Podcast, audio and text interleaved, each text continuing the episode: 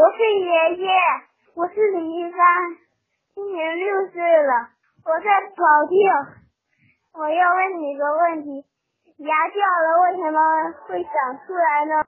好，下面呢，博士爷爷就来给你说一说咱们人体的一个重要的器官——牙齿。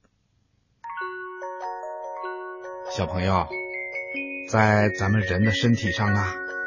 各种组织器官都只有一副，生下来以后就不会再更换了。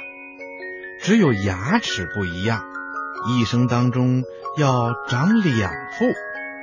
这两副牙齿啊，要进行一次交接班。第一副叫乳牙，它们不但长得小，而且不耐磨。由于是在吃奶的时候开始长出来的，所以才把它们叫做乳牙。第二副呢叫恒牙，在咱们小朋友长到六岁左右的时候，恒牙就跟乳牙进行交接了。恒牙呢比较大，而且比较耐磨，在人的生长发育过程中。乳牙和恒牙有着完全不一样的功能。乳牙除了能咀嚼食物以外，还能刺激牙床骨的发育，引导恒牙生长。而恒牙的功能呢，主要是咀嚼食物了。人类的牙床骨啊，是从小慢慢长大的，只有牙床骨长大了，才能让恒牙来接班儿。我们在特别小的时候，暂时依靠乳牙来嚼东西，并且刺激牙床骨的发育。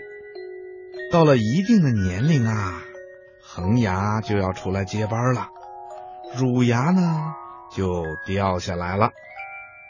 在小朋友换牙的时候啊，请你不要着急，乳牙要是活动了，你可不要用小手指头去捅啊。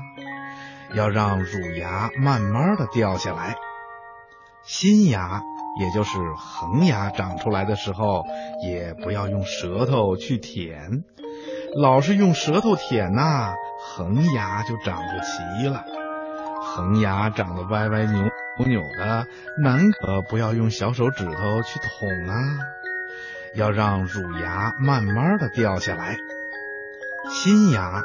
也就是恒牙长出来的时候，也不要用舌头去舔，老是用舌头舔呐，恒牙就长不齐了。